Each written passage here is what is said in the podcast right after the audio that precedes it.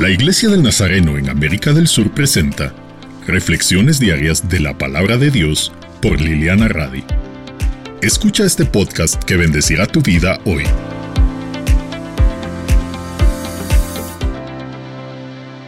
En el pasaje de hoy, Pablo le cuenta a sus destinatarios lo que desea y ora para ellos. Pablo tenía un alto compromiso de oración como líder, siempre pensando en el fortalecimiento de las iglesias. Y la oración de Pablo la podemos tomar para nosotros como discípulos de Cristo, así como también la podemos hacer por nuestros discípulos.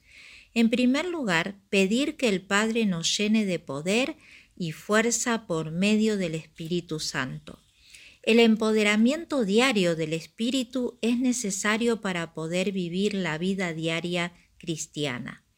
Es algo que es indispensable para nosotros. Luego sigue y ora para que Cristo viva en nuestros corazones por la fe.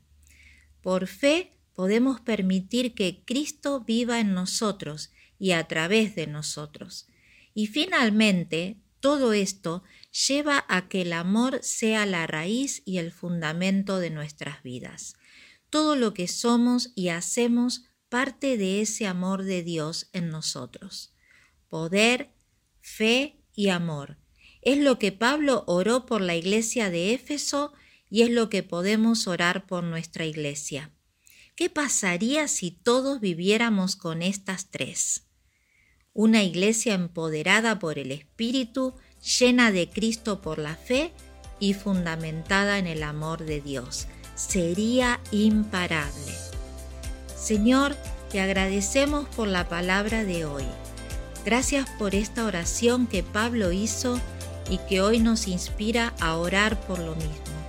Te pedimos que nos des fuerza y poder por medio del Espíritu, que Cristo viva en nosotros por la fe y que el amor sea la raíz y el fundamento de nuestras vidas.